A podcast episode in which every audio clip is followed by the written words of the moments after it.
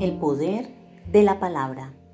Todos sabemos el poder que tiene la palabra, pero aún así no lo practicamos. Olvidamos y caemos fácilmente en el patrón en el que hemos vivido siempre, la queja.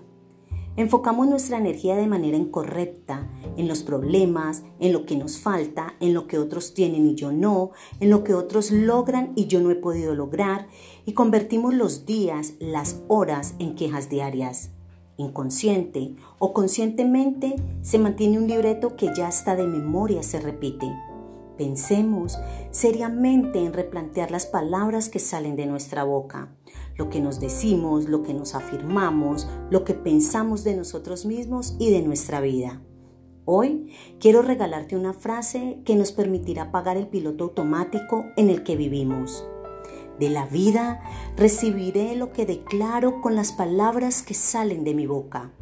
Que ahora, que hoy sea el tiempo de transformar la queja en bendiciones.